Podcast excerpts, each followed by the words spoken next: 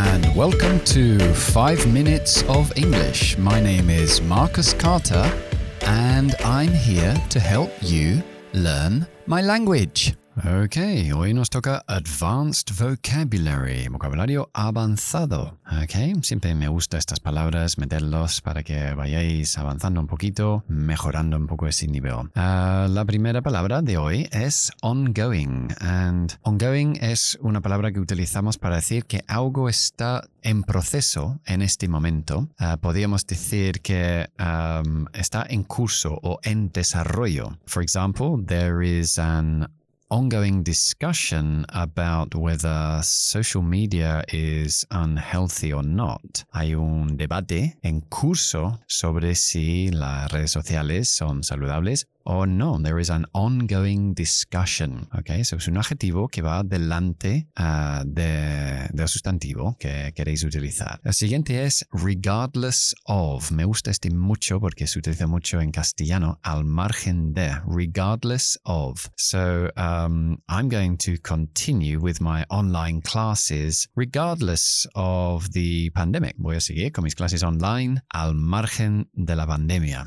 Además, eso sí que es verdad. Encantan las clases online, ¿ok? Regardless of. El siguiente es un sustantivo, a drawback. A drawback, una pega. Uh, for example, we could go to the cinema after the cafe, but there's only one drawback. What? Well, we don't have enough money. Podríamos ir al cine después de la cafetería, pero solo hay una pega. ¿Cuál es? No tenemos bastante dinero. There is only one drawback. Solo hay una pega. El siguiente es uh, feasible. Feasible um, quiere decir que algo es uh, viable or factible, feasible. For example, I presented a project to my boss, but he said it wasn't feasible at the moment. Presenté un proyecto a mi jefe, pero me dijo que no era, no era viable en este momento por motivos las que sean. Ok, y el último es to patronize. To patronize somebody es como hablarles de una forma uh, o subestimar a alguien. Hablarles un poco de, uh, de una forma condescendiente en inglés, con actitud de superioridad, ¿no? To patronize. For example, hey, Don't patronize me. It's not my fault. I don't know anything about politics. No me hablas con actitud de superioridad. No es mi culpa que no sé nada de la política. Don't patronize me. Lo decimos muchísimo en inglés, esa palabra.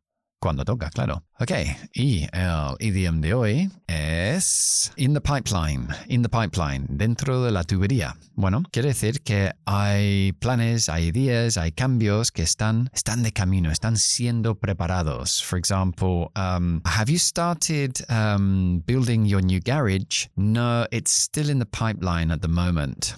Ok, ¿has empezado a construir uh, tu nuevo garaje? No, todavía está uh, un poco en el aire en este momento. It's in the pipeline, pero está de camino. Ok, eso es todo por hoy. I hope you enjoyed the program. I'll see you on Instagram, Carter School of English, donde podéis ver vídeo, imagen, texto, de todo para apoyar un poco el podcast. Y también estoy en TikTok.